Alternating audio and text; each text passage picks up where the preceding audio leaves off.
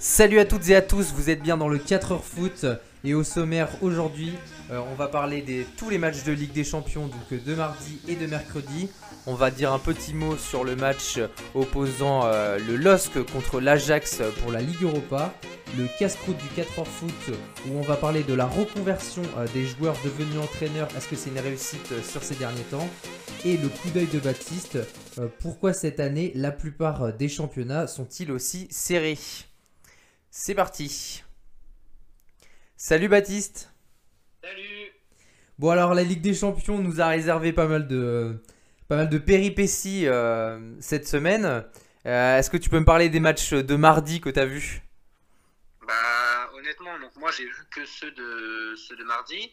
Euh, un petit peu déçu, on va dire que, que j'attendais, enfin en tout cas du match Chelsea-Atlético Madrid, j'attendais mieux de, l'Atlético. Euh, ils sont premiers de leur championnat, ils produisent en tout cas un championnat euh, du jeu, ce qui n'était pas forcément le cas ces dernières années où ils prenaient plus un, jeu défensif euh, comme leur entraîneur. Mais, mais voilà, ils ont reproduit le jeu comme à l'ancienne, tous derrière, et on joue en contre-attaque, sauf que on va dire que sur un match de Ligue des Champions, c'est quand même plus compliqué. Même Chelsea, qui était euh, pas forcément au top de sa forme, même si avec le nouvel entraîneur, euh, c'est quand même mieux. Euh, bah, le match, on va dire que c'était un peu une attaque-défense.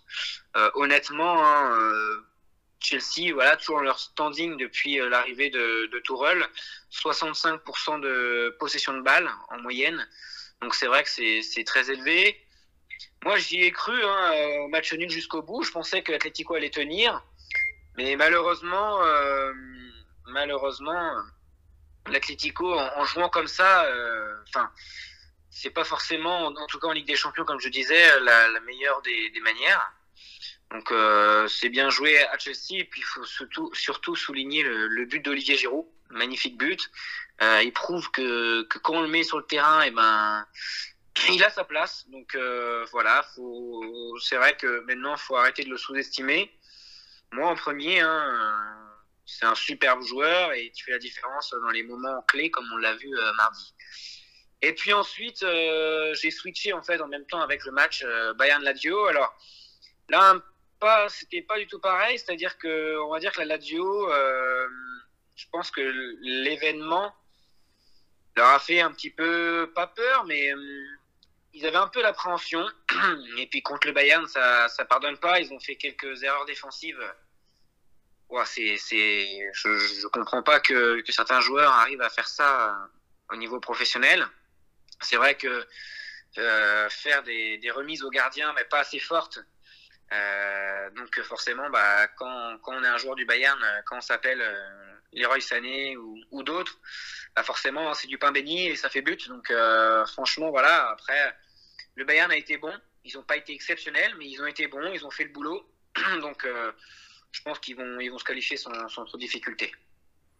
Non, bah, je pense que c'est vrai que l'Atlético a des, pas mal de, Enfin, en général, quand ils arrivent à gérer dans le championnat, et eh ben, en général, ils arrivent à faire qu'une compétition sur deux. Ils font jamais de, de grands, de grands épopées, soit dans l'un ou soit dans l'autre. Et, euh, et c'est vrai que sinon, Olivier Giroud, bah, il est toujours aussi incroyable. Je pense que c'est, il aura sa place pour, pour l'Euro sans hésiter. Et, euh, et c'est un joueur sur qui on peut compter et son mental m'impressionne aussi, euh, m'impressionne chaque fois parce qu'il arrive à remettre en cause euh, le fait qu'il a sa place. recruter Timo Werner et réussir à le mettre sur banc euh, quasiment six mois après alors qu'ils ont recruté une somme faramineuse, faut, faut, faut quand même le faire. Euh, moi pour les matchs de, de, du mercredi, franchement Glagbar contre le Real, non Glagbar contre City, je me suis un peu ennuyé. Euh, après 30 minutes, Glagbar, ils n'avaient pas tiré une seule fois au but. Euh, ils, ils, ont trop voulu fermer euh, le jeu et, et jouer qu'en contre. Sauf que bah, par rapport à City, c'est la pire chose qu'il faut faire, je pense. Euh, ouais, City, c'est vraiment baladé. La question que je te poserai après, c'est est-ce que c'est l'une des meilleures équipes d'Europe en ce moment? On va en reparler. Et, et sinon, Atalanta Real, que j'ai switché aussi. Eh bah, franchement, l'Atalanta, on, pourra en parler, mais l'Atalanta a fait, euh, a fait ce qu'ils ont pu. il y a eu pas mal de, de, faits de jeu qui fait que bah on va pouvoir en reparler aussi, mais je pense que voilà, il y, a des choses contestables et, contestées. Euh, L'Atalanta a eu un match très compliqué. Quand on commence le match et qu'on euh, a un carton rouge au bout de, je sais plus, je crois que c'était 16 minutes de jeu et que Zapata est, parti sur blessure juste après. Concrètement, ça fait beaucoup. Ça fait beaucoup pour un Atalanta qui avait vraiment des grandes ambitions, qui voulait aller, euh, bah, voulait aller marquer, qui voulait aller faire un gros gros match. En plus, c'était chez eux. Donc euh, non, franchement, moi j'ai trouvé un Real qui était pauvre, sans solution. Pourtant, ils étaient à 10 contre 11.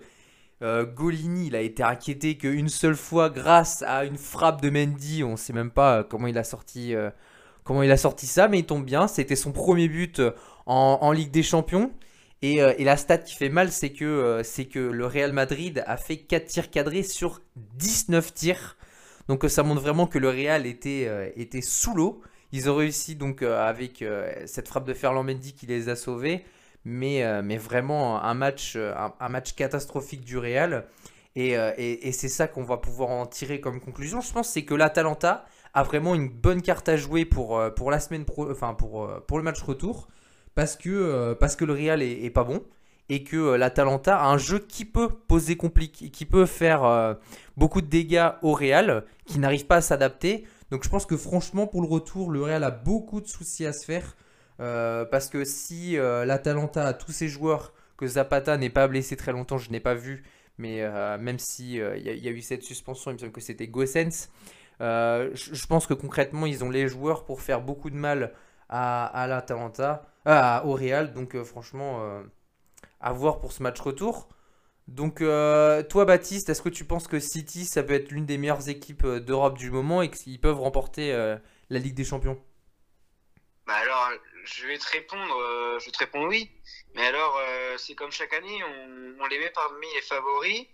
Et puis à chaque fois, je sais pas pourquoi, hein, euh, à un moment donné, c'est plus l'appréhension de l'événement puisqu'ils y sont tous les ans et que en plus ils sont champions d'Angleterre. Donc euh, honnêtement, je n'arrive pas trop à comprendre ces, ces défaites euh, toutes les saisons, mais si ça se passe autrement que les autres années, bah oui, oui, moi je les vois, je les vois remporter cette édition parce que honnêtement, c'est une machine de guerre. oui, le Bayern est fort. Et pour moi, cette saison, euh, City est encore plus fort. Euh, là, ils sont sur une série de, de 20 victoires d'affilée en championnat, enfin, toutes compétitions confondues. Euh, 27 matchs sans défaite, euh, toutes compétitions confondues. Euh, voilà, ils viennent de, battre le record des 20 victoires d'affilée cet après-midi contre West Ham. Donc, ouais, ils sont vraiment très très forts. Ils ont réussi à, à acheter les, les, bons joueurs au bon poste euh, au poste qui faisait défaut chaque année, c'était la défense. Donc euh, ils encaissent presque plus de buts. Donc euh, honnêtement, c'est compliqué. Et puis en plus, ils sont redoutables. Ils ont, ils, ont des postes doublés ou triplés. Donc même s'il y a des absents, ça reste quand même une équipe très très forte.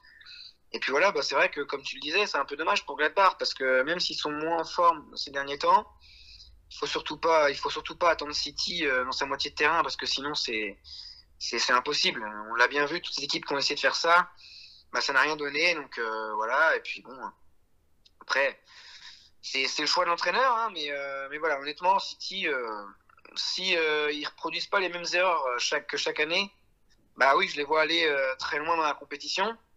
Après, on dit ça chaque année et chaque année ils seront éliminés en quart de finale. Donc, euh, donc je, honnêtement, c'est compliqué de savoir. Toi, sur les matchs de mardi, c'est quelle équipe qui t'a fait le plus fort, la, plus forte impression?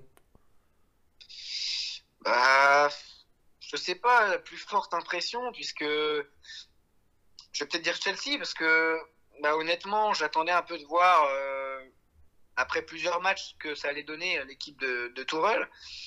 On va dire que Chelsea m'a impressionné, mais c'est aussi parce que l'Atlético m'a beaucoup déçu.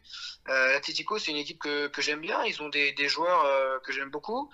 Mais à jouer comme ça, moi, j'aime pas. Enfin, honnêtement, ils ont un, super attaquant cette année, qui est Luis Suarez, et euh, ils veulent jouer en contre. Alors, je comprends pas trop. Ils ont joué au Félix. Thomas Lema a été cantonné à défendre pendant tout le match, mais vraiment pendant tout le match. Donc, honnêtement, c'est compliqué. Je, je, comprends pas trop cette cette position parce que honnêtement, ils, ont un effectif qui, en termes de, jeu, est égal à celui de Chelsea. Alors, je comprends pas pourquoi on, se met en, enfin, on, fait, on fait les faibles à, défendre pendant tout le match. À 6, ils étaient 6 derrière. à un moment donné, je veux bien, mais on est en Ligue des Champions. Et si on va avoir un espoir de passer, bah, il faut produire autre chose. Alors on va voir au match retour, parce que là ils vont plus avoir le choix de, jouer. Euh, bon, je sais pas. Moi, honnêtement, je voyais Atletico favori euh, avec leur forme du moment, mais c'est vrai que voilà, ils ont eu ces contre-performances euh, coup sur coup contre les Ventés en championnat et en coupe. Euh, non, c'est les deux en championnat. C'était un match en retard, euh, excuse-moi, et, le match euh, de la, de la, du championnat. Donc je les voyais favoris, mais bon, vu ce qu'ils ont produit, c'est vrai que c'est compliqué là de, les mettre parmi les, vainqueurs euh, de, ce tour.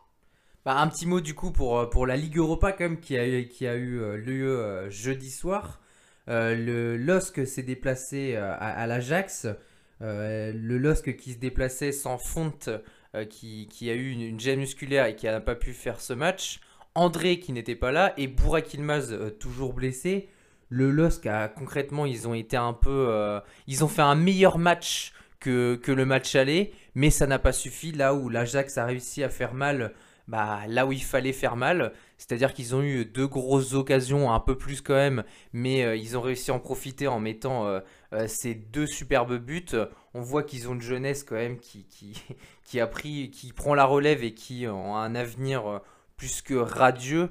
Euh, moi, je trouvais que Lille, après 3 minutes de jeu, avait fait un match vraiment euh, complètement euh, exceptionnel. Enfin, ils ont fait un très bon début. Ils ont eu des erreurs de concentration qui, leur a coûté cher. Et c'est ce qui leur coûte le but. Je pense qu'ils progressent petit à petit. Mais, mais maintenant, c'est vrai que ce qui manque, et c'est ce qu'on va revenir beaucoup pour, pour les clubs français qui, on va dire, qui débutent entre guillemets, parce qu'ils ont un nouveau cycle et ils recommencent un, donc un cycle avec, euh, cette équipe qui progresse petit à petit. Ils prennent de l'expérience. On l'a vu euh, cette année en, euh, en, Ligue des Champions, ça n'a pas réussi. On, voit qu'il y a du mieux. On voit que bah voilà, il y a des joueurs qui font l'affaire. Mais maintenant, concrètement, en, termes d'expérience, ça ne suffit pas. Et surtout quand on se déplace avec bah, les trois joueurs qui font ta colonne vertébrale, concrètement, ça change un match euh, du tout au tout parce que quand on a Burak Ilmaz, José Fonte et Benjamin André, c'est plus du tout la même équipe que si on les a pas. Donc, euh, donc non, très déçu du LOSC qui aurait pu faire beaucoup mieux. Je, pense que l'Ajax n'a pas été bon et, euh, a réussi à, se dépatouiller de ce match-là, mais concrètement, on, se demande un peu comment. Le penalty, il est incontestable. Vraiment, il y a beaucoup de gens qui en ont reparlé. moi, je trouve qu'il est vraiment incontestable. et c'est ça qui est compliqué, c'est que on a l'impression aussi, et je vais pouvoir te poser la question après, c'est que ben, pourquoi en France, enfin les, clubs français n'ont pas cette légitimité que euh, l'arbitre, il faut que ça, clairement, on le voyait que ça le faisait chier de siffler euh, penalty, alors que mais le, penalty il est incontestable, tout le monde, tout le monde le disait. Et concrètement, on a l'impression que comme c'est Lille et comme il vient du championnat français et que c'est pas le PSG ou, c'est un club un peu de second rang euh, en France, mais du coup, bah, concrètement, on siffle pas penalty, on, s'en fout un peu. Je sais pas ce que tu en penses, mais moi je trouve que parle beaucoup de ça. Euh, nous, on a surtout le souvenir du Stade Rennais avec Arsenal où ça a été assez compliqué, mais on n'a pas de bons souvenirs en tout cas euh, avec les clubs français. Bah, pas que pas que contre Arsenal pour le Stade Hein. Euh, déjà en Ligue des Champions cette année, hein, l'arbitrage était plus compliqué pour euh, pour Rennes parce que forcément ils sont nouveaux dans la compétition et donc. Euh, mais je suis d'accord avec toi, c'est c'est un peu un peu nul de, de fonctionner comme ça. Après moi je voulais je voulais surtout revenir sur sur le match. Alors je l'ai pas regardé, mais alors certes il y a eu trois absents du côté de Lille, mais il faut aussi souligner qu'à l'Ajax, il n'y avait pas André Onana, le gardien titulaire. Il n'y avait pas Sébastien Haller, la recrue, ni euh, Tagliafico. Euh, donc euh, voilà, hein, trois titulaires aussi de d'habitude. Donc honnêtement, voilà, c'est pas forcément. Enfin, l'Ajax aussi avait des, absents et puis bah honnêtement, hein, voilà, moi je suis un peu déçu de Lille parce que l'Ajax c'est une très bonne institution du football, mais là ils n'ont pas d'expérience. Quand tu vois le latéral droit euh, qui a 18 ans, en milieu de terrain aussi, 18 ans. Enfin, c'est quand même très jeune. je crois qu'il y en a aussi qui, ont, qui ont 20 ans, 22 ans. donc, donc, honnêtement, c'est très jeune. Donc voilà, Lille, ils ont pas, pour moi, ils n'ont pas d'excuses. Ils, ont, ils jouent très très bien en championnat et là, tout de suite, alors je sais pas, peut-être que il y a un problème avec la Ligue Europa en France, je ne sais pas. On n'a pas forcément envie de la jouer à fond, alors que pourtant c'est une Coupe d'Europe qui est de plus en plus attractive en plus, parce qu'il y a des clubs euh, de, quand même de, haut standing. Euh, de plus en plus chaque année. Donc, euh, par exemple, comme cette année, il y a Arsenal, Benfica, il y a Naples, il y a le Milan AC, bah, Rome. On a quand même l'impression que le LOSC a joué crânement sa chance quand même, parce que concrètement, ils auraient pu ne pas mettre tous ces joueurs-là et, et, ne pas la jouer plus que ça. On a vu Galtier qui à la fin a, fait rentrer Soumaré. Il avait le choix de sortir soit Sheka, soit euh, Sanchez. Et on a vu que c'est euh, que c'est Sheka qui est sorti et c'est Renato Sanchez qui est resté. On a l'impression quand même qu'il était très très très déçu, surtout que ce match était jouable. Moi, j'ai pas l'impression qu'ils n'ont pas joué cette Ligue Europa à fond. Bah, c'est pas qu'ils la jouent pas à fond, mais c'est en fait c'est globalement les clubs français globalement. Euh, je, je sais pas, hein, on, voit. Euh, alors Rennes l'a joué à fond, mais, euh, certains clubs comme Saint-Etienne ou Marseille ces dernières années où à chaque fois ils mettent, voilà, ils mettent pas les, ils mettent les équipes un peu bis. Donc ouais, je sais pas, je, je, suis un petit peu mitigé, ouais. Ouais, moi je trouve que ça dépend vraiment des clubs parce que bah, Marseille est quand même arrivé en finale de la Ligue Europa récemment. Et, et, concrètement, c'est vrai que dans l'ensemble, on, va mettre plutôt dans l'ensemble, euh, les clubs ne jouent pas trop euh, la Ligue Europa. C'est vrai qu'il euh, y a eu quelques exploits, mais, dans l'ensemble, quand même, ces clubs-là, on va dire que. Bah, en plus, on comprend pas trop parce qu'on a l'impression que, comme. En fait, c'est un peu la Ligue des Champions ou rien. concrètement, ils vont réussir à accrocher cette place inespérée. Et au final, bon, bah, c'est la Ligue Europa, ouais, on, la met un peu de côté, on verra après. C'est vrai que je pense que c'est surtout des clubs qui sont pas trop armés. On a vu Reims qui, qui au final avaient réussi à choper les barrages. Euh, concrètement, ils n'ont pas joué plus que ça, alors qu'ils avaient passé un tour. Donc euh, ouais, ouais, je pense que les clubs qui sont pas armés pour vont pas la chercher plus que ça parce que ça leur fait pas rêver. Mais les clubs qui peuvent la jouer pour avoir un intérêt, euh, ils vont la jouer. Rennes, ils l'ont joué. Bon, c'est vrai que c'était, je sais plus, l'année dernière, ils l'ont moins joué. Je sais plus trop quand c'était, mais en tout cas, c'est vrai que ça, dépend un peu au, au, petit bonheur à la chance. C'est un peu les clubs, s'ils réussissent ou pas, on voit dégagement de Kurzawa, Fekir a le ballon à 30 mètres, Nabil Fekir à 30 mètres, Memphis à l'entrée de la surface de réparation, le néerlandais qui va vouloir frapper lui-même, Memphis ouais super super But Le Groupama Stadium qui explose Tout de tonnerre et tout de génie de Memphis Depay le casse-croûte du 4h foot. Alors maintenant pour ce prochain débat, on va parler donc euh, des jeunes entraîneurs euh, pour, dans, dans, le, qui sont devenus, enfin les, les, jeunes joueurs qui ont pris leur retraite et qui sont devenus entraîneurs. Donc est-ce que c'est une réussite sur ces, derniers, ces derniers temps donc, euh, pour ce casse-croûte du 4h foot On va parler de plein d'entraîneurs différents qui viennent de plus ou moins commencer leur carrière récemment. Euh, on, a pas mal d'exemples. Euh, on a l'impression un peu que c'est une hype aussi. Les, joueurs ont envie de devenir entraîneurs, de prolonger euh, leur, ce plaisir d'être dans le foot. On a l'impression aussi que c'est un peu plus accessible. je sais pas ce que tu en penses, Baptiste.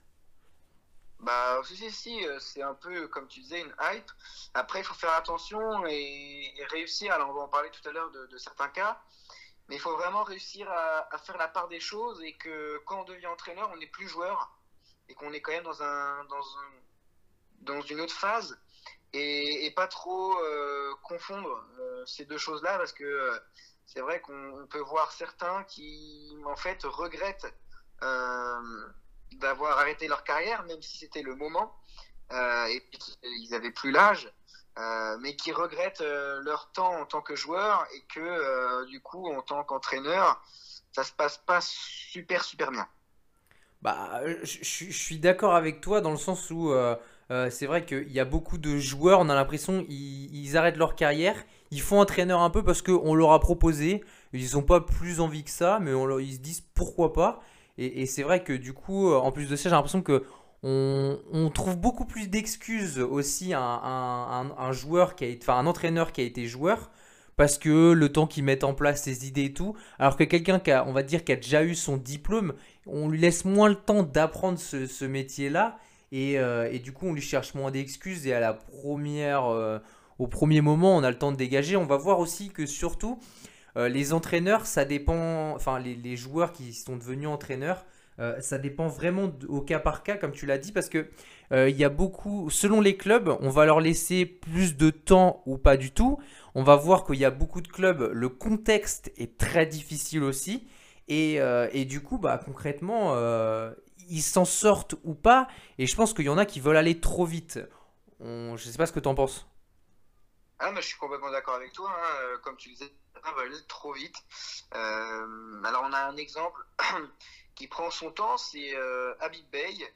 Qui, qui vraiment, moi je trouve, fait les choses dans le bon ordre, c'est-à-dire qu'il est d'abord consultant, donc il peut vraiment analyser les matchs.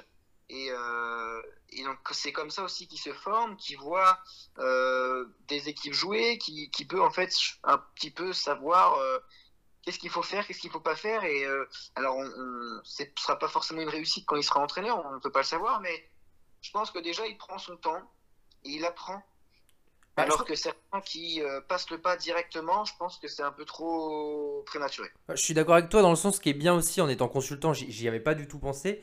Mais c'est vrai qu'en plus de ça, il est assez entouré. Euh, Michael Landreau, il a été entraîneur. Bon, il n'est pas resté très très longtemps, mais il a été entraîneur. Donc déjà, ils peuvent en parler.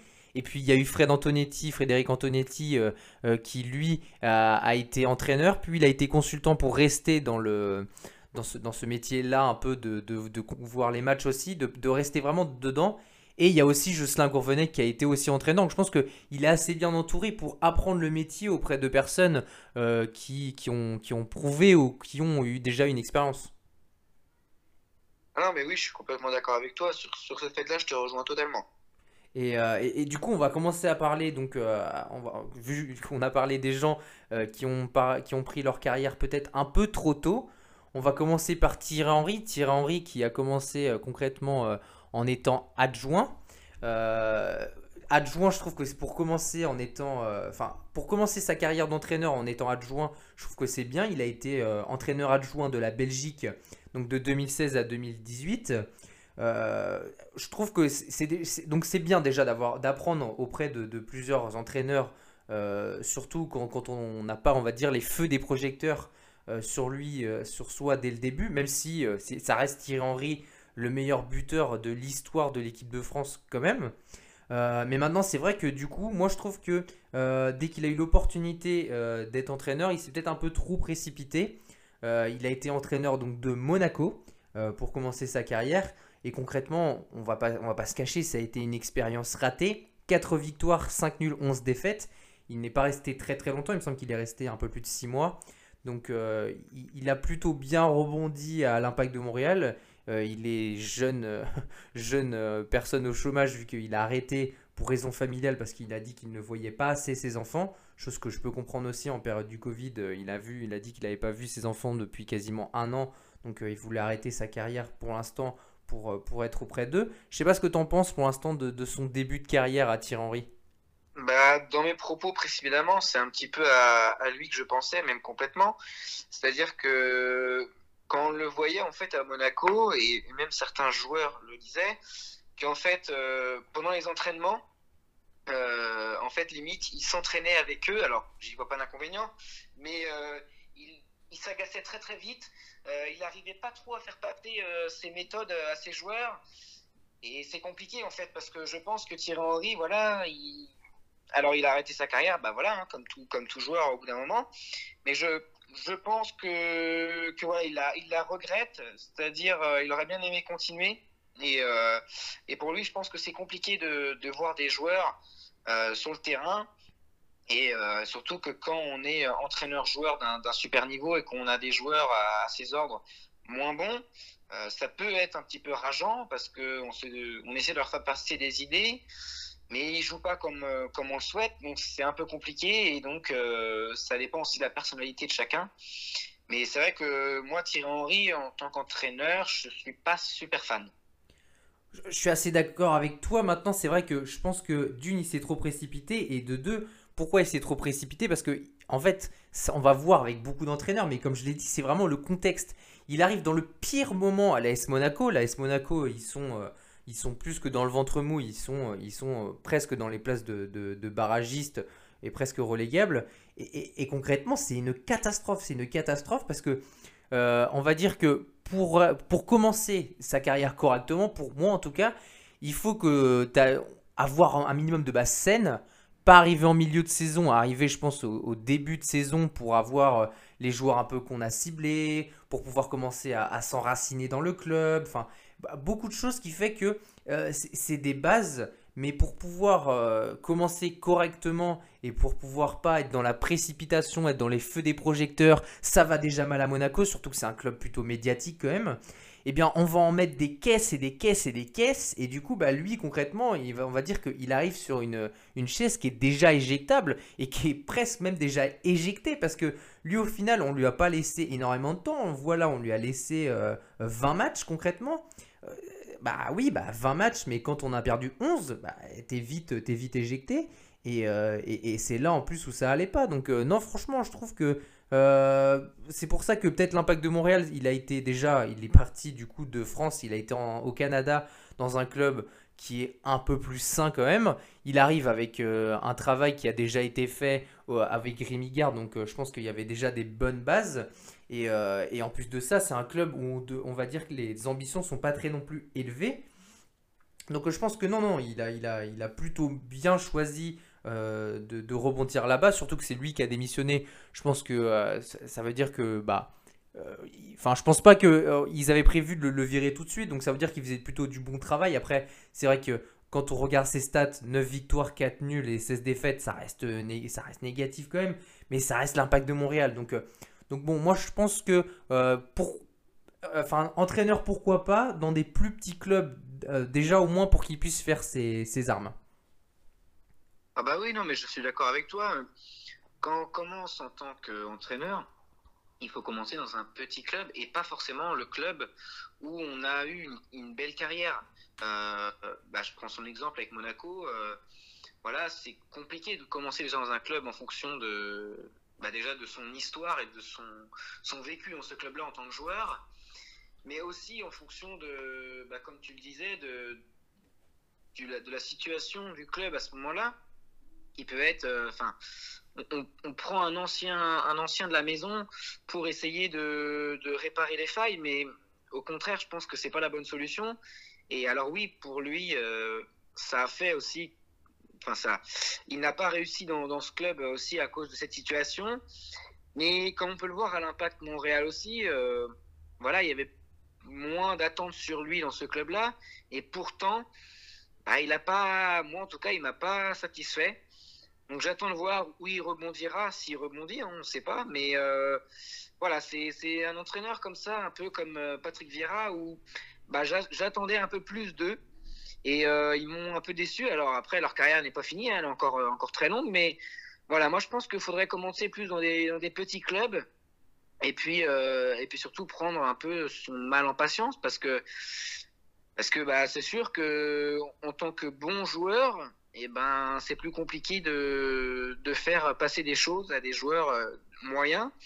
Après, comme tu disais, c'est aussi la direction qui met une pression et qui laisse pas forcément le temps de, de, poser ses idées et ses façons de jouer.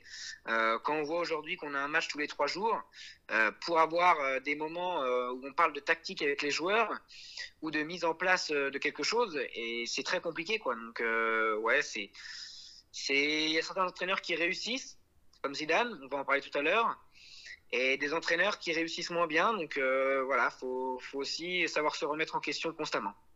On est, totalement, je suis totalement d'accord avec toi. Euh, on va parler d'expérience, euh, bah, on va dire mitigée entre guillemets quand même. celle de, de, Frank Lampard qui a une carrière plus qu'exemplaire, un joueur incroyable. 648 matchs avec Chelsea, donc un joueur emblématique du club. Euh, et, concrètement, euh, après avoir commencé sa carrière à Derby County, où plus, enfin, il a fait quand même euh, du bon travail, je pense qu'on lui a proposé vite l'opportunité de Chelsea. à Derby County, il était sur donc 26 victoires, 15 nuls et 16 défaites. On lui a proposé de challenge Chelsea, je pense qu'en étant l'homme de la, comme tu l'as dit, hein, il a été homme de la maison, il, a, il, connaît, la, il a connu la maison par cœur, pour avoir été joueur et capitaine, et pour avoir gagné la Ligue des Champions avec, ce club aussi. Maintenant, bah, concrètement, on va dire que comme, on c'est Franck Lampard, eh ben, on va attendre énormément de lui. Euh, en plus de ça, il a, comme ça a été un joueur avec euh, une excellente vision du jeu, je pense qu'en étant entraîneur, on attend qu'il euh, arrive à reproduire un peu presque ses, caractéristiques en, tant que joueur, qu'il arrive à les montrer en tant aussi qu'entraîneur. Et, donc, bah, concrètement, il a eu une expérience plus que, compliquée à Chelsea. Euh, un club où il est resté euh, un peu moins de deux ans. Euh, qu'est-ce que tu en tires, toi, de, ce parcours de, de, Franck Lampard pour l'instant en tant qu'entraîneur? Moi, déjà, Franck Lampard en tant que joueur, c'est un, joueur que j'ai adoré. en entraîneur, moi, je suis pas forcément totalement d'accord avec toi. C'est-à-dire que il arrive dans un contexte où Chelsea est, privé de recrutement, interdiction. Donc il doit faire avec les moyens du bord, euh, travailler avec les jeunes du centre de formation, euh, faire revenir des jeunes qui étaient en prêt euh, des saisons passées. Et moi je trouve que pour sa première saison, enfin en tout cas moi j'attendais pas aussi bien, pas forcément de, lui, mais en fait de tout, tout le club, sans pouvoir recruter quand on est Chelsea et quand on est dans la première ligue c'est compliqué. Et du coup, je ne pensais pas, enfin, j'avais en tout cas pas autant d'attentes. Et il m'a impressionné. Euh, je trouve qu'il a fait du, très très bon boulot. Euh, les joueurs euh, qu'il a sortis, comme Rhys James, Tomori, même s'il est un peu plus, il est un peu plus effacé cette année, mais Mason Mount, Tammy Abraham, ben des joueurs comme ça, moi je trouve ça vachement bien. Ils sont devenus, ils sont devenus très très bons.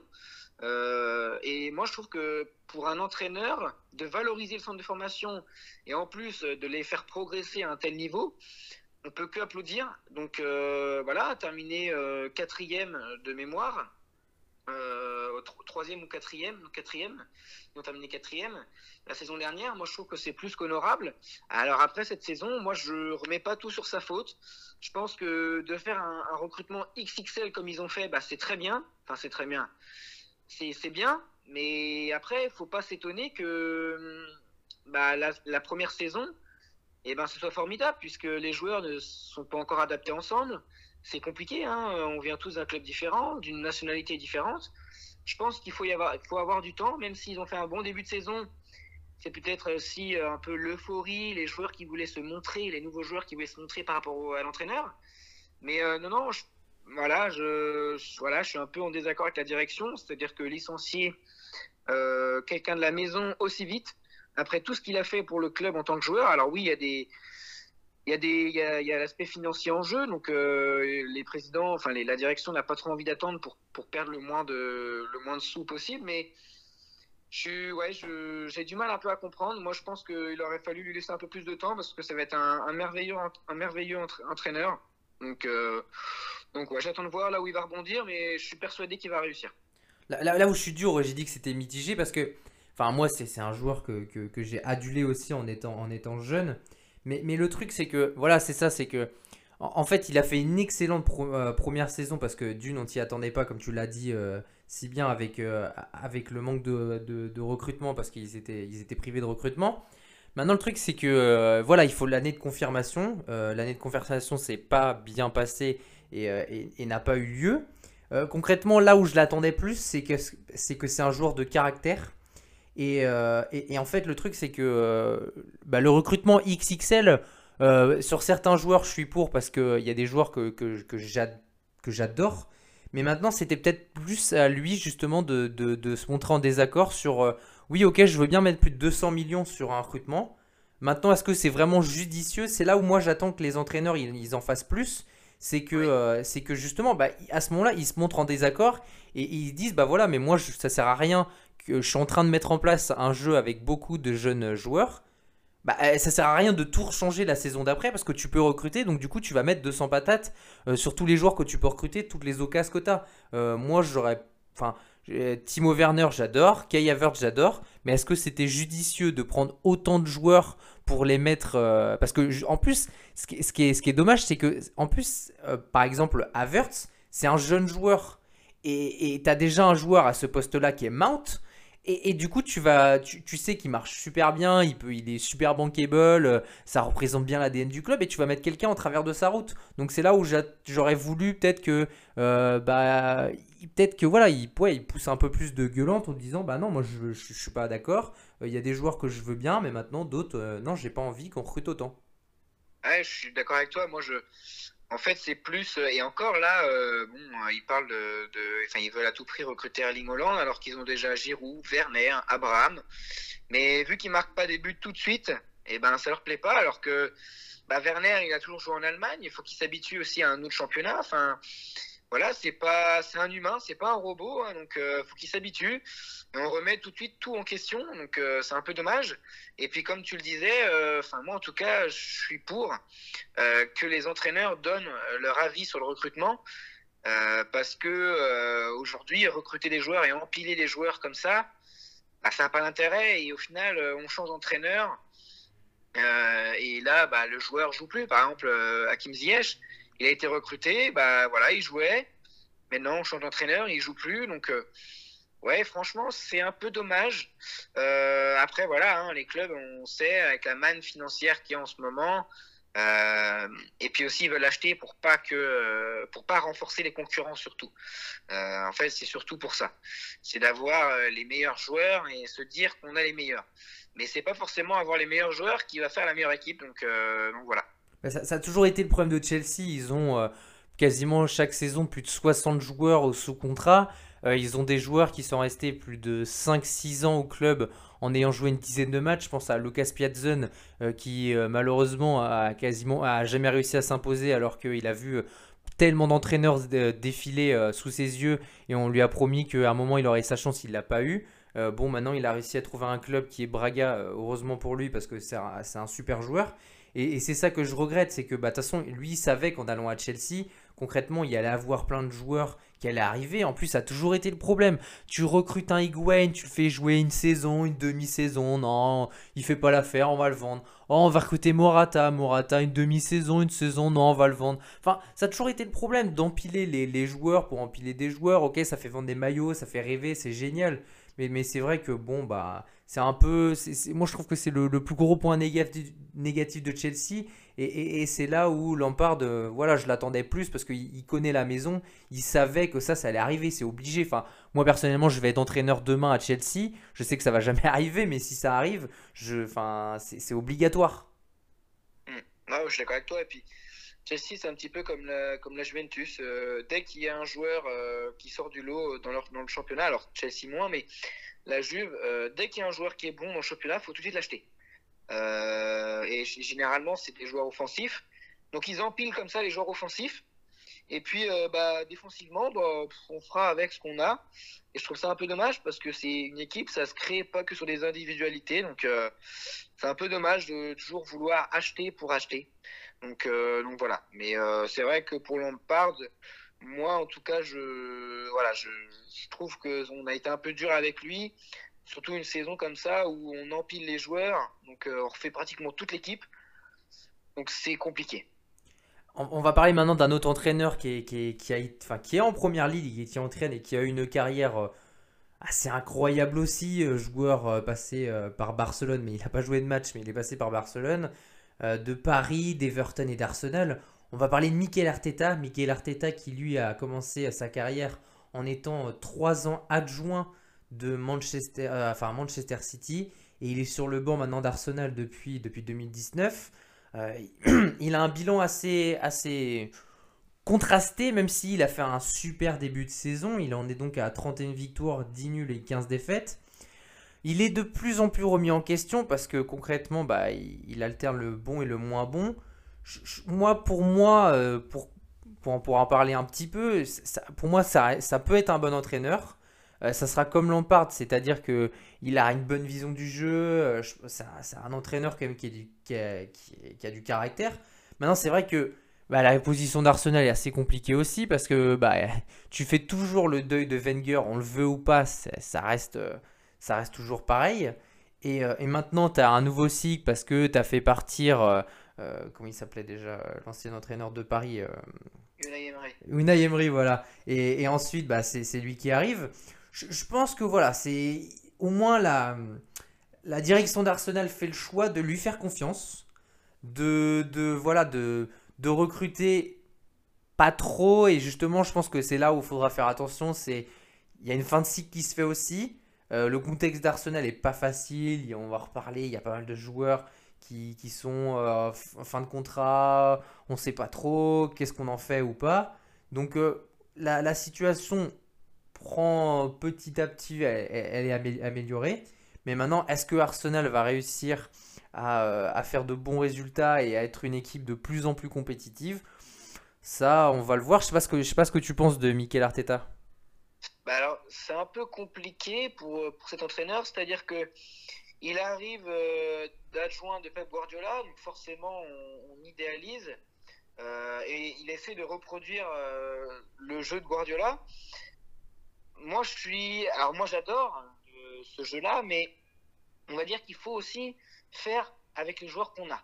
C'est-à-dire que à Arsenal, il n'y a pas forcément les, les, les, mêmes qualités au niveau des joueurs qu'à Manchester City. Donc on ne peut pas demander à des joueurs euh, qui ne sont pas des joueurs de possession de, de faire de la possession. Euh, Aubameyang, voilà, il court très vite, c'est très bien, mais on ne on peut pas lui demander de, faire de, de jouer la possession. Enfin, c'est comme ça aussi, il faut s'adapter. Et c'est comme ça qu'on qu voit si on est un bon entraîneur ou pas, c'est qu'il faut s'adapter en fonction de là où on est, en fonction des joueurs qu'on a. Et, euh, c'est sûr que, bah, encore une fois, c'est compliqué pour lui parce que le club va mal. Donc on décide de lui faire confiance. Mais au final, euh, bah déjà, lui, il est jeune, euh, comme, tous les, les, entraîneurs joueurs, mais il est jeune et on lui met dans une situation, dans un contexte compliqué. Et en plus, c'est pareil, on, recrute pas forcément au bon poste. C'est-à-dire qu'en défense, beaucoup de problèmes en défense. Ben, à part avoir recruté Gabriel une fortune, on n'a pas forcément recruté de, joueurs en défense et c'est ce qui, je pense, fait encore un peu défaut euh, à ce club-là. quoi. C'est que c'est comme tu le disais aussi, les fins de contrat, les joueurs, on ne sait pas. La direction, je pense, qui est un, un, petit peu perdue et que voilà, il faut relancer un cycle comme, comme beaucoup d'équipes en Europe. Bah, on est, on est, je, suis d'accord avec toi sur certains points. Maintenant, euh, le fait qu'il veut jouer un, un, jeu de possession, mais à ce moment-là, Aubameyang, tu le mets sur le banc, il y a beaucoup, beaucoup de, joueurs pour moi euh, qui prendre la relève. En plus, heureusement pour lui, il a des joueurs qui sont assez incroyables. Lui est beaucoup aidé aussi par le centre de formation. Saka, Smith, Rowe, euh, il y en a énormément qui sont, qui sont un, un talent incroyable. Nketia, euh, euh, enfin, je, vais en passer, mais il y en a, vraiment un, pléthore. Et, euh, et c'est là où, voilà, c'est vrai que euh, le gros problème, et j'en ai déjà parlé, c'est le problème de Usil. Bah, lui, bon, ça y est, il est parti, mais ça a été un gros moment aussi, un gros poids. Quand tu sais que ton meilleur joueur euh, et celui que tu payes le plus, euh, une fortune, il est sur le banc là, il est dans les tribunes et il se balade. Donc, euh, ouais, concrètement, ça, je pense que ça a été un gros poids qui est assez compliqué. En plus de ça, euh, tu as eu que des joueurs euh, qui ont fait leur temps, euh, surtout en défense. On a parlé de la défense, mais que ce soit David Luiz, Socratis, euh, tu as, as, recruté Mustafi, Mustafi qui est une charrette pas possible et qui avance à rien. Mais concrètement, c'est vrai que bah, il faut les remplacer ces joueurs-là. Ils ont de la chance, c'est que tu, l'as, tu as oublié de le mentionner, mais ils ont recruté quand même euh, bah, Tierney, qui pour moi c'est l'une des grandes satisfactions de, euh, d'Arsenal parce que concrètement euh, il fait vraiment le taf. Euh, maintenant, c'est vrai que c'est dommage. Kolasinac, ça a été un peu compliqué, mais je pense que c'était pas un si mauvais joueur que ça. Et, et, c'est vrai que bah, à Arsenal, j'ai l'impression que c'est un peu comme Marseille. Ils ont un peu. Oh, ils sont un peu tranquilles, on les, on les contredit pas trop, donc ils font un peu leur vie. Et justement, c'est ça c'est que Aubameyang, le gros problème, c'est qu'il était plus ou moins bon. Et au final, on s'est demandé s'il allait prolonger. Il a eu un contrat faramineux et c'est le meilleur joueur le plus payé d'Arsenal à l'heure actuelle. Et, et, maintenant, il met plus un pied devant l'autre.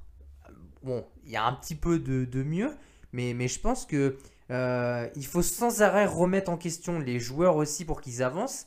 Et je pense que peut-être qu'Arsenal, ils sont trop dans un, dans un cocon qui fait que, bon, euh, on ne sait pas trop si on va jouer avec des champions, on ne sait pas trop si on va jouer la Ligue Europa. Je pense qu'il faut aussi clarifier le fait des ambitions du club, c'est extrêmement important. C'est nous, on veut la Ligue des champions.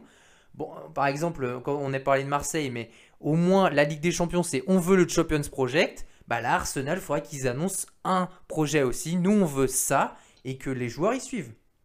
Ah, je suis d'accord avec toi, il faut clarifier ces objectifs. Aujourd'hui, il n'y a pas d'objectif de fixer.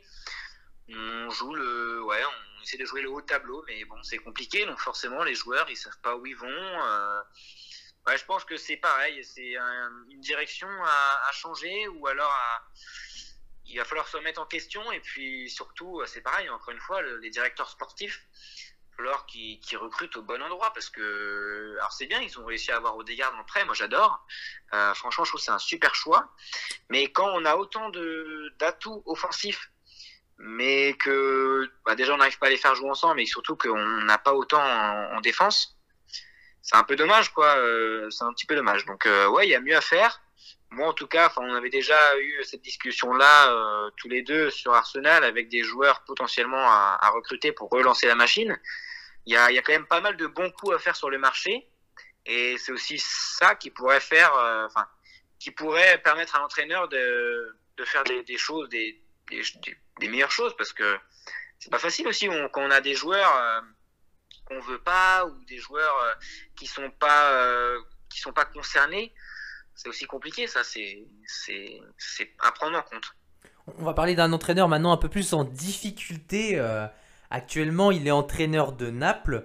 Euh, je veux parler donc de Gattuso. Gattuso, pareil, euh, joueur incroyable, euh, champion du monde avec, l'équipe italienne. il, nous a laissé pas mal de mauvais souvenirs. Mais voilà, c'est un entraîneur qui, maintenant a, plusieurs expériences. il a été entraîneur notamment donc au FC Sion très peu de temps, mais il a été entraîneur à Palerme, en, Grèce aussi. Il a été entraîneur de Pise euh, de Milan plus récemment et il est entraîneur de Naples. Euh, la position de Naples est assez compliquée parce que pareil le contexte fait qu'il euh, a eu une très bonne expérience à Milan où concrètement ça s'est très très bien passé, je, je, trouve en tout cas. Et enfin très bien passé, c'est peut-être un gros mot mais en tout cas ça s'est bien passé. Euh, maintenant, il est entraîneur à Naples l'année dernière où ça a été catastrophique. On voulait dégager tous les joueurs. Koulibaly, tu dégages. Insigne, tu dégages. José Callejon est parti. Donc concrètement, c'était très très compliqué. Maintenant, ça s'est un peu tassé. La direction s'est un peu tassée. C'est un très gros club italien, on est d'accord. C'est un club avec beaucoup d'attentes. Euh, Naples euh, donc a, eu un nouveau cycle à faire. maintenant, c'est vrai que la position de Gattuso est très compliquée parce que bah, là, on l'annonce sur le départ. Euh, Gattuso a été éliminé avec son équipe de Naples en Ligue Europa euh, contre, contre Grenade qui a fait un, match aller-retour assez plus qu'honorable. Et c'est vrai que bah, du coup on a du mal à savoir où se situe Gattuso, si maintenant on veut encore si, euh, bah, si on va avoir sa tête ou pas du tout. la, la, position est un peu compliquée pour lui. maintenant, c'est vrai que bah, il n'est pas trop mal engagé en championnat non plus, mais ça reste compliqué. Donc euh, moi je, suis un peu mitigé avec, euh, avec lui, je sais pas ce que tu en penses. Bah moi c'est pareil, Gattuso c'est un entraîneur euh, un peu difficile à décrypter, c'est-à-dire qu'à chaque fois il a été dans des contextes. Même si ça s'est bien passé au Milan, c'était pas le meilleur des contextes. Milan était pas là où ils devaient être en championnat. Enfin, ils étaient à leur place au niveau de l'effectif, mais leurs ambitions, je pense, sont, sont plus élevées. et puis Naples, de toute façon, euh, je pense que peu importe l'entraîneur, tant qu'ils régleront pas euh, leur histoire de direction, euh, ça pourra pas bouger. Et puis, c'est pareil, en fait, Naples, ils entassent les joueurs moyens. C'est-à-dire qu'ils ne fixent pas d'objectif. c'est un peu comme Arsenal. je pense que ils, prennent des joueurs, mais moyens. Le recrutement est assez curieux parce qu'ils ont un bon effectif dans l'ensemble, mais il n'y a pas un joueur qui sort du lot. Il n'y a pas de Pourquoi, ils ont mis l'argent hein. Ozymen, ils ont recruté 60 euh, patates euh, minimum. Ils, ont mis, ils ont mis l'argent. Non, mais je suis d'accord avec toi, mais je pense qu'il y, y, a un problème dans le club et je pense que Gattuso, moi en tout cas, j'aimerais bien le, enfin, pour voir vraiment son potentiel, j'aimerais bien le voir dans un autre club, en dehors de l'Italie, parce que je pense qu'il y a beaucoup de pression sur les clubs italiens, comme, comme Naples par exemple. Donc, ouais, j'aimerais bien le voir dans un autre club qu'en Italie pour voir ce qu'il pourrait faire. et puis, pareil, encore une fois, comme on va le répéter, avec des joueurs, avec les joueurs qu'il veut. Alors euh, ça c'est pareil hein, pour tout entraîneur, c'est compliqué de, travailler avec des joueurs euh, qu'on veut pas forcément par rapport à, ce qu'on veut mettre en place. Si on veut mettre en place quelque chose mais que les joueurs correspondent pas, c'est compliqué quoi. Donc euh, voilà, c'est aussi ça à prendre en compte, c'est que au-delà des entraîneurs, de leur boulot, euh, ils dépendent beaucoup de la direction et des joueurs qu'on leur met à disposition. ils ont beau être bons, si on leur met pas les joueurs à disposition qui pourrait leur permettre euh, d'être encore meilleurs, et ben forcément, euh, ça donne quelque chose de différent. Donc euh, c'est aussi les directions. Voilà, moi aujourd'hui, je trouve que des clubs comme le, Bayern Munich, franchement, le recrutement qu'ils font, c'est exceptionnel. Et donc forcément que les entraîneurs, ben, ils peuvent faire que du bon boulot parce que aujourd'hui la structure du club est, top. Et je pense que c'est un des, des, clubs les, plus, les mieux structurés en Europe. Et aujourd'hui, euh, c'est compliqué de, de, faire des contre-performances avec cette équipe-là parce que parce qu'ils ont des, bons joueurs et ils ont les joueurs, enfin ils ont les, joueurs qu'ils avaient ciblés pour leur objectif. Donc, euh, voilà. On, va parler maintenant d'un notre avant-dernier entraînant de, cette liste pour après en, en, tirer des conclusions. On va parler d'un joueur qui a été entraîneur, euh, enfin qui a été joueur professionnel euh, de 98 à 2016. Euh, un joueur qui a été pratiquement l'homme d'un seul club. Bon, il a eu une expérience après au Los Angeles Galaxy pendant un an, mais on va, on va pas retenir ça parce que concrètement, ça a été bah, l'homme de, ce club rouge. Je vais très bien sûr parler de, Steven Gerrard avec donc ce club de Liverpool, le club qu'il a entraîné avec les moins de 19 ans. il a choisi une carrière qui a été un peu différente de, beaucoup d'entraîneurs, c'est que lui n'a pas décidé d'entraîner en Angleterre. Il a décidé de partir dans un plus petit pays beaucoup moins médiatisé euh, et partir donc aux Rangers, euh, qu'il est entraîneur depuis 2018. Euh, donc Steven Gerrard entraîne maintenant les Rangers depuis 2018 et il est à 104 victoires, 33 nuls et 20 défaites. Moi personnellement, on va en parler parce que je sais que toi aussi tu l'adores. Mais, c'est vrai que en fait j'aime beaucoup cet état d'esprit de ne pas vouloir se lancer dans le grand bain euh, avec un club quand même qui a, une maille financière qui est intéressante. Un club qui est compétitif parce que les Rangers c'est quand même un club qui est en Écosse et, l'un des meilleurs clubs de là-bas. Mais voilà, ça reste un club qui est beaucoup moins médiatisé un, championnat qui est très intéressant, je trouve, et qui l'est de plus en plus, et une rivalité qui est aussi euh, intéressante pour un joueur comme Steven Gerrard, qui lui a connu une rivalité entre, entre Liverpool et, Chelsea euh, assez incroyable, et les Rangers et le Celtic, c'est totalement, totalement la même chose. Et, je trouve que justement, lui a apporté une, une classe, sa classe. Euh, il y a vraiment sa patte de, enfin, il y a sa patte qui est entrée en compte aux Rangers euh, on va en reparler après des joueurs, mais il a des joueurs qui, moi, personnellement, je ne connaissais pas et dont je suis totalement fan aujourd'hui et j'aimerais les voir en France euh, si les clubs se mettent à regarder un peu plus euh, le championnat écossais. Mais, voilà, je trouve que c'est un entraîneur qui, fait des coups. En, Ligue Europa, on l'a vu notamment l'année dernière, où bon, il a échoué contre Leverkusen mais, mais, concrètement, il a fait un très beau parcours en Ligue Europa et j'aime cet état d'esprit de vouloir euh, euh, bah, justement jouer à fond euh, une coupe que en plus de ça, bah, concrètement, en étant joueur, il n'a pas plus joué que ça. Mais, mais, voilà, lui au moins, il a cette, idée de faire progresser ce club aussi à, plus long terme.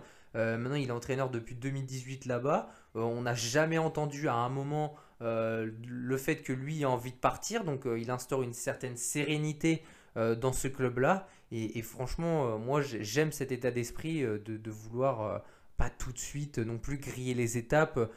Il sera entraîneur de Liverpool un jour, comme on parlera de Zidane après, il sera entraîneur de l'équipe de France sûrement. Mais voilà, on va pas griller les étapes, il y a plein de choses à faire avant, il a une carrière qui sera longue, il n'a que 40 ans. Et, et concrètement, il a des choses à faire. Et, et, voilà. Ah, mais moi, je suis complètement d'accord. Je suis, grand, fan de, ce qu'il a été et de ce qu'il fait.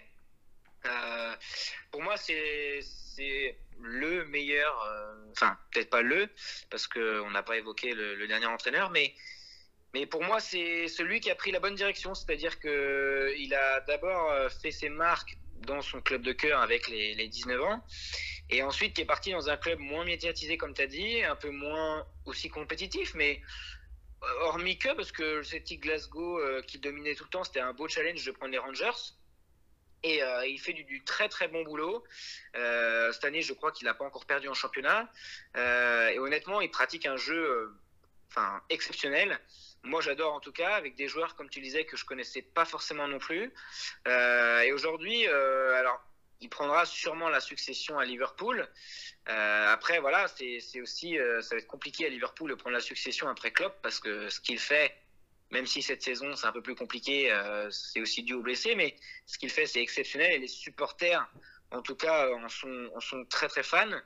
Donc, euh, mais oui, en tout cas, c'est ça qu'il faut faire pour un entraîneur, je pense. C'est d'abord partir dans un pays un peu moins médiatisé, euh, qui a quand même de l'ambition, parce qu'en en, Ligue Europa, euh, bah, les clubs écossais comme euh, le Celtic ou le Glasgow Rangers sont là à chaque fois. Donc, euh, donc franchement, très très bon choix. Et puis du coup, euh, ça lui permet aussi de, viser euh, une étape après peut-être intermédiaire ou, directement à la Liverpool.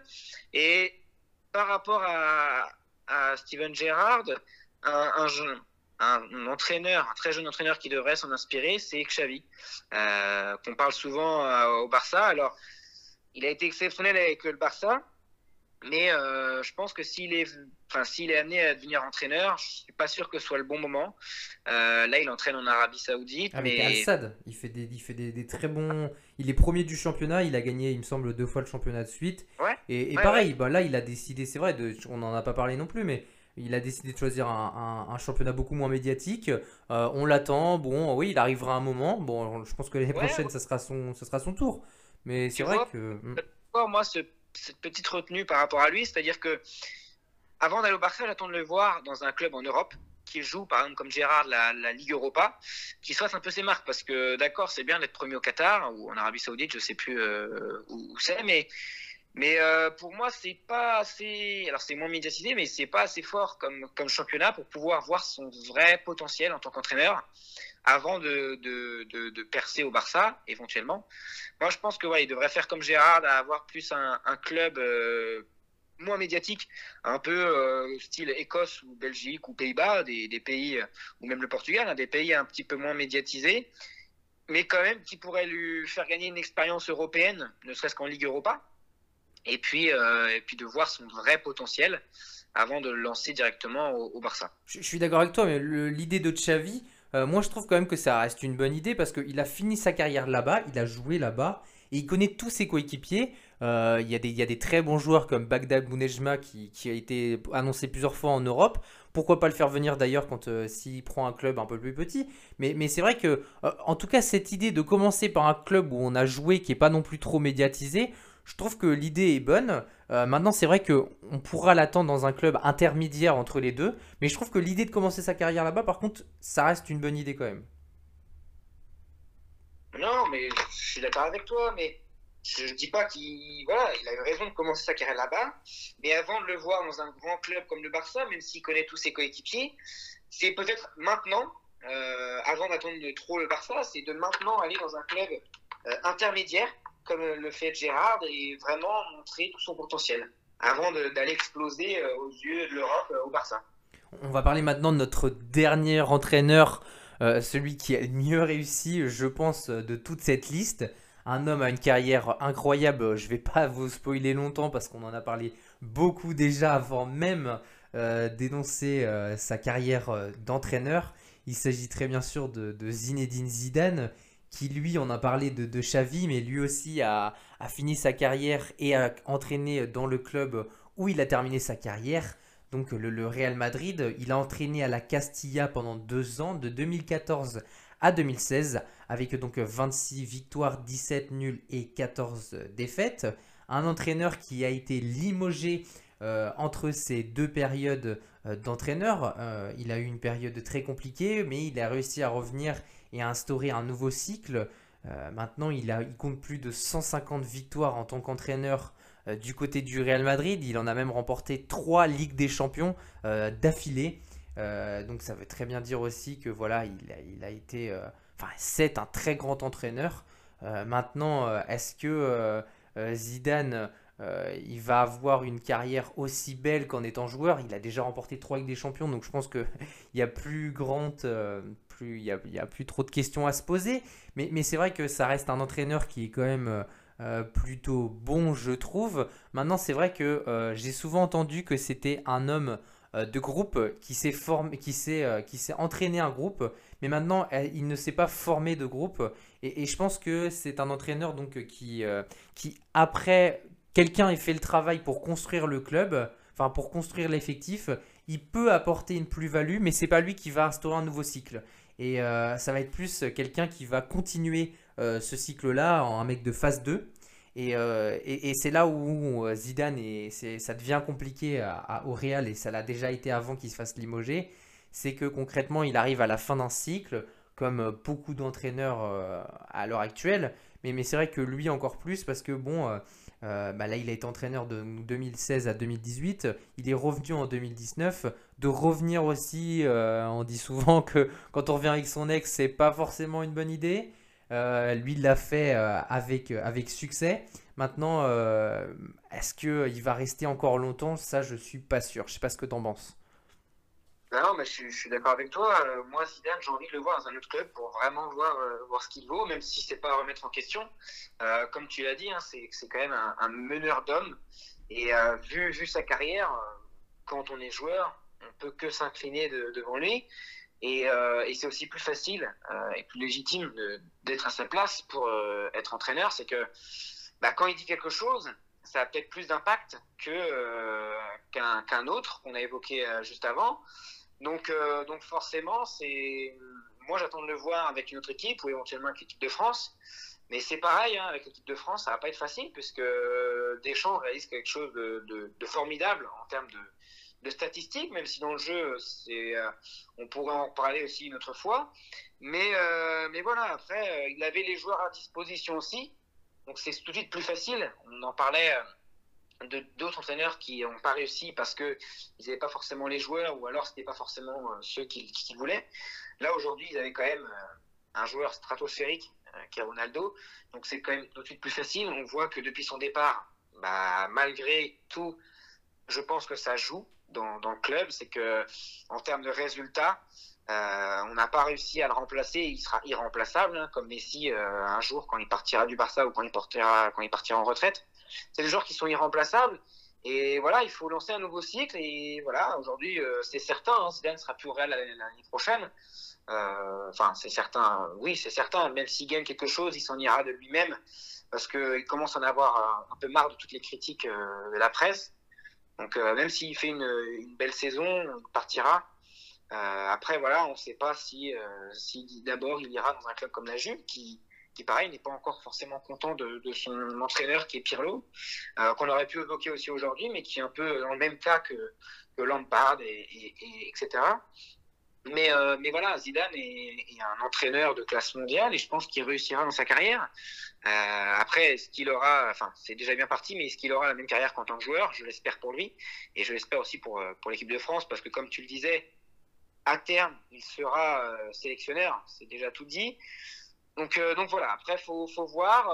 c'est vrai qu'il a un peu du mal à faire sortir les, les joueurs du, du centre de formation ou amener les jeunes comme tu disais, hein, à, fonder un groupe, à amener les jeunes euh, au plus haut niveau. On l'a bien vu, hein, tous les jeunes au Real euh, bah, sont un peu cassés les dents euh, avec Zidane et ont donc dû partir en, prêt. Donc ouais, c'est encore ça où il y a peut-être des, des, des, choses à améliorer, c'est que il a gagné beaucoup de choses, beaucoup de titres. Il avait l'effectif, donc ça l'a aidé. Euh, il a quand même été, il a quand même été très bon, hein, faut, quand même le souligner, mais Aujourd'hui, voilà, ça va être ces, jeunes, euh, enfin, ça va être cet aspect de, prendre en considération les jeunes et de les faire amener au meilleur niveau et d'en tirer le meilleur d'eux et de les faire progresser surtout. Donc, donc voilà. Et maintenant, pour en conclure sur cette reconversion, est-ce que du coup, dans ce, dans ce bilan-là, de, de, tous ces entraîneurs, est-ce que les, les, les ces, ces, ces, joueurs qui sont devenus entraîneurs, est-ce que c'est une réussite de passer de joueur à entraîneur Pour moi, et après je te laisserai finir là-dessus, je, trouve que dans l'ensemble, euh, il y, a une, y a une bonne, il y a une, un bon cru entre guillemets en tout cas pour, pour, cette, pour cette génération parce que je trouve que euh, les joueurs s'intéressent de plus en plus euh, au fait d'être entraîneur après, ils pensent de plus en plus à leur carrière, bah, leur carrière qui vont s'étendre en étant entraîneur. Je trouve qu'ils ont de très très bonnes idées et ils apportent une touche différente aussi au fait d'être un coach qui est totalement, qui a fait totalement, enfin on va dire, de l'école, entre guillemets, qui a, qui a passé ses diplômes et qui, qui n'a pas eu ce vécu de joueur. Je trouve que c'est important d'avoir été sur le terrain aussi. Maintenant, je pense qu'il faut laisser sa chance à tout le monde. Euh, tous les joueurs, euh, enfin, ils ont été dans un, dans, un, autre contexte, mais c'est pas parce que tu as été un très grand joueur que tu seras un très bon entraîneur. Et euh, c'est pas parce que non plus, enfin, tu as, été, as été coach, enfin, tu vas être un très grand coach euh, c'est pas parce que voilà, tu n'as pas été joueur que tu ne seras pas un grand coach non plus. Il y a beaucoup de joueurs qui n'ont, pas été euh, de très bons entraîneurs il y a pas beaucoup, de, coachs euh, qui n'ont pas été des, grands joueurs non plus. J'en, ai plein en exemple. on va parler de Stéphane, mais Stéphane c'est pas non plus un, ça n'a pas été un très grand joueur. Klopp, il me semble pas non plus. Enfin, il y a beaucoup d'entraîneurs euh, qui n'ont pas été d'excellents joueurs. Et je pense que dans l'ensemble, quand même, euh, bah, il y a des entraîneurs qui sont intéressants de tout profil. Et c'est ça qui fait aussi que, euh, que voilà, c'est intéressant. Mais dans l'ensemble, je trouve quand même que oui, ça peut peut-être apporter un petit peu un plus à cette, au fait d'être entraîneur. Je sais pas ce que tu en penses. Bah non, je suis totalement d'accord avec toi. Ça apporte de la fraîcheur. Ça apporte aussi une sorte de longévité dans le club. C'est-à-dire que un entraîneur qui est déjà passé dans le club, forcément qu'il aura plus de. Enfin, il aura cette, cette âme du club, euh, cette ferveur avec les supporters. Et honnêtement, euh, ils ont l'expérience, donc forcément, ils, savent de quoi ils parlent.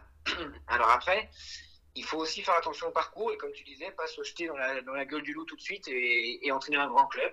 il faut d'abord avoir un, passage intermédiaire, ce qui, à mon avis, euh, est plus quand même une réussite que de tout de suite euh, entraîner euh, le meilleur club du monde qui peut euh, vite partir à l'échec et surtout en fonction du contexte du club. Donc il faut vraiment qu'il fasse attention à ça et de ne pas se jeter et pas prendre trop de risques. Donc voilà. La dernière minute de ce passionnant comme Marseille. Le leader de la Ligue 1 en échec sur la pelouse du promu. Ayou. Le ballon pour Gignac. Oh,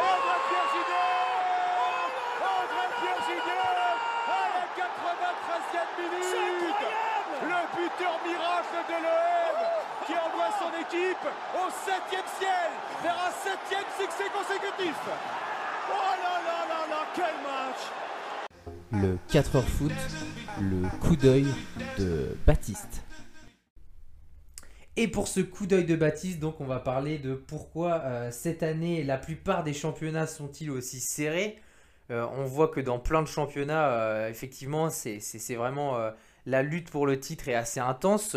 enfin, l'Angleterre, mis à part Manchester City qui est très très bien lancé avec 62 points, Manchester United est juste derrière avec 49 points, Leicester est, avec 49 points aussi, troisième. Enfin, il y a vraiment une lutte qui est assez serrée. On le voit aussi en Ligue 1 avec, ce, quatuor qui est Lille-Lyon. Euh, euh, et, Monaco et, le PSG où ils se tiennent à, très peu de points différents. Euh, il y a vraiment une, une, concurrence très féroce. On, va en parler justement.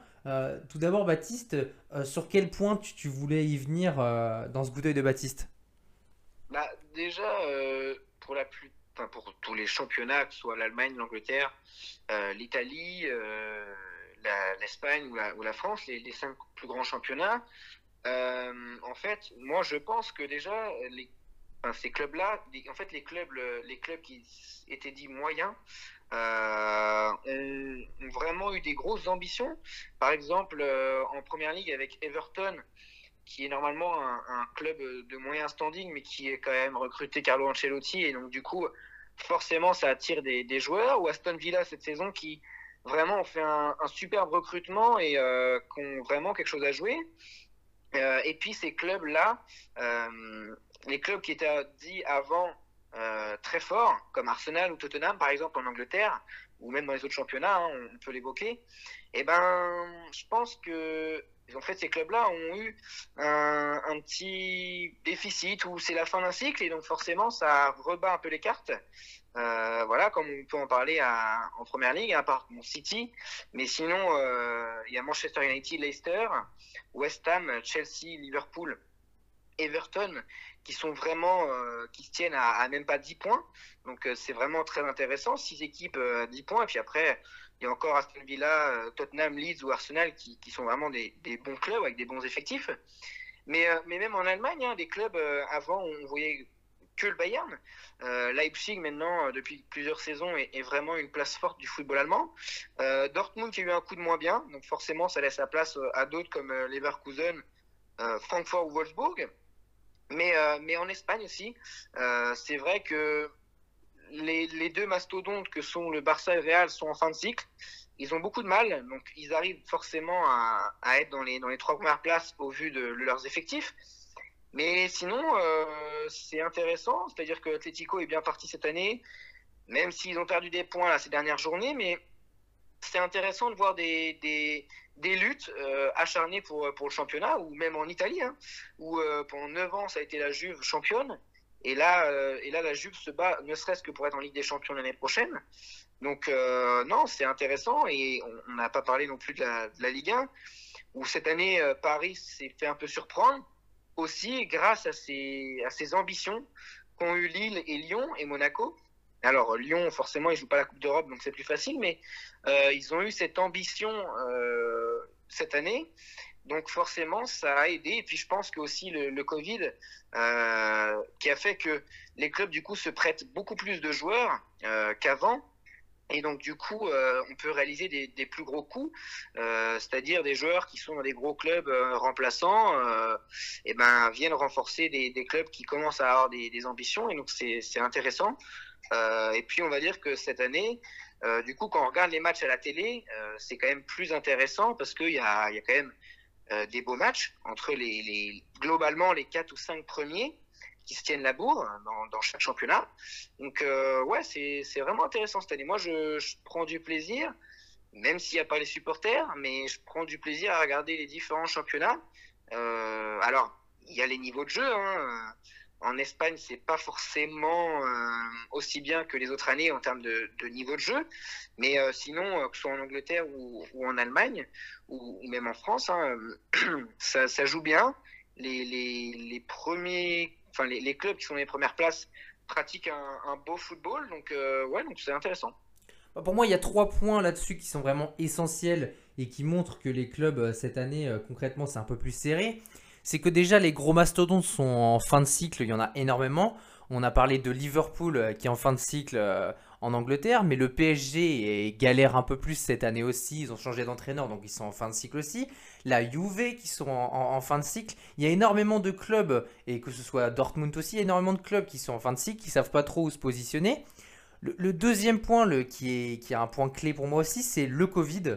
Euh, le, le Covid aussi, et en étant arrivé, il y a beaucoup de clubs qui avaient l'habitude d'avoir leurs supporters chez eux, euh, que ce soit Dortmund, Liverpool. Je pense que ça, ça y joue énormément aussi parce que d'avoir pas son public euh, être là pour, pour, euh, pour pousser le club aussi, il y a moins de pression, on a l'impression qu'il y a moins d'attente. Donc du coup, bah, concrètement, bah, ils, sont, ils galèrent un peu plus. moi, je pense aussi à... C'est con, mais à Nîmes, Nîmes qui, qui galère un peu plus. Bon, ils sont un peu mieux là, mais ils galèrent un peu plus parce qu'ils sont pas leurs supporters. Rennes, c'est un peu le même cas. Saint-Etienne, je pense aussi. Et, du coup, c'est vrai que du coup, bah, c'est un peu plus homogène. Il y a eu beaucoup moins d'argent aussi. Euh, de, fin, dans le sens où euh, il y a eu beaucoup moins de joueurs recrutés pour beaucoup plus cher, je trouve en tout cas. Ou si c'est pas le cas, ça sera l'année prochaine aussi. Et le troisième point que, je voulais y venir aussi, c'est qu'il y a l'euro à la fin de l'année. Enfin, en tout, euh, au milieu d'année. Et, je pense que les joueurs qui n'ont pas réussi à se montrer l'année dernière, ont voulu se montrer plus cette année. C'est pour ça que bah, concrètement, il y a des joueurs qui en veulent plus ou qui, qui se montrent le plus. Et, et du coup, bah, concrètement, en ayant ça, bah, il y a forcément plus de compétitivité entre les clubs parce que si plus de joueurs en veulent, je dis pas que le niveau est meilleur, mais en tout cas, je trouve qu'il y a beaucoup plus de joueurs euh, qui voudront peut-être se, montrer. Et, c'est ce qui fait que, en tout cas, euh, les, championnats sont beaucoup plus homogènes. Euh, et puis surtout que certains clubs aussi qui étaient en fin de cycle ont réussi à revenir. On a parlé du championnat turc en off tout à l'heure, mais, mais c'est vrai que le championnat turc, les deux premiers sont à égalité, alors que l'année dernière, c'est Başakşehir qui était en tête. Et, là, c'est vrai qu'il y a, bah, les trois plus gros clubs se distinguent en étant les trois premiers. Donc ça montre aussi qu'il euh, y a beaucoup de choses qui ont évolué euh, cette année et qui fait que bah, concrètement, euh, bah, c'est beaucoup plus dur pour, pour les clubs, en tout cas, d'être au sommet, à moins de s'appeler, c'est vrai, Manchester City ou l'Atlético qui pour l'instant survolent leur championnat. Bah non, mais je suis complètement d'accord avec toi. L'aspect de l'euro, c'est que les joueurs euh, ont tout intérêt à se montrer. donc, du coup, forcément, ça rend un peu les championnats plus homogènes. Et, euh, mais aussi, hein, des, des, clubs qui ont des ambitions, avec, euh, qui arrivent à avoir faire des coups avec des entraîneurs. Comme on, comme on le disait, bah, ne serait-ce que Everton et Carlo Ancelotti, mais aussi d'autres d'autres entraîneurs qui arrivent dans des clubs de base un petit peu moins huppés et qui arrivent à en faire des, des, des, bons clubs, arrivent à trouver des, qui arrivent à produire du bon jeu, qui, ont des bons joueurs. Donc forcément, ça, ça met un peu plus de compétitivité. Et puis, comme tu disais, les supporters euh, pour, euh, pour ces clubs-là, Liverpool ou, Dortmund, eh ben, c'est sûr, sont les supporters, ça change énormément de choses. Et forcément, ces clubs dits moyens, euh, quand ils jouent à l'extérieur, ben, il y a moins de pression. Moins de pression parce que c'est à huis clos. Et puis, et puis voilà, c'est vrai que c'est des saisons particulières, mais on va dire, des saisons qui sont sympas à, jouer, parce que, enfin, à regarder du moins, parce que euh, les, du coup, les championnats sont, serrés. Et donc, euh, bah, ça met un peu plus de suspense. Et quand, en tout cas, on est, on est spectateur, on, a plus envie de regarder les matchs.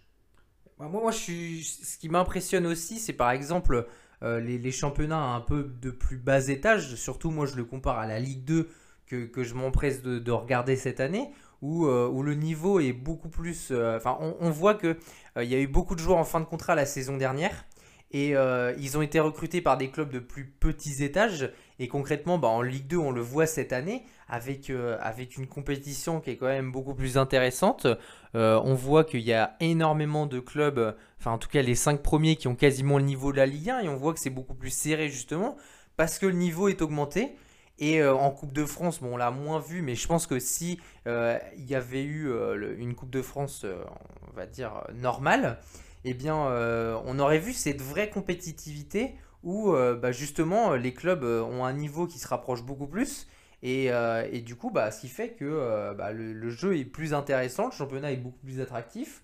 Et, pourquoi pas justement bah, avoir, au lieu d'avoir 6 clubs qui sont très intéressants, ou 5 on va dire en Ligue 2 par exemple, bah, peut-être que l'année d'après ça sera, ça sera 6-7 et après, euh, je pense que le niveau va, va augmenter aussi. Et c'est ça, qui est, ça qui est intéressant. Je ne sais pas ce que tu penses là-dessus.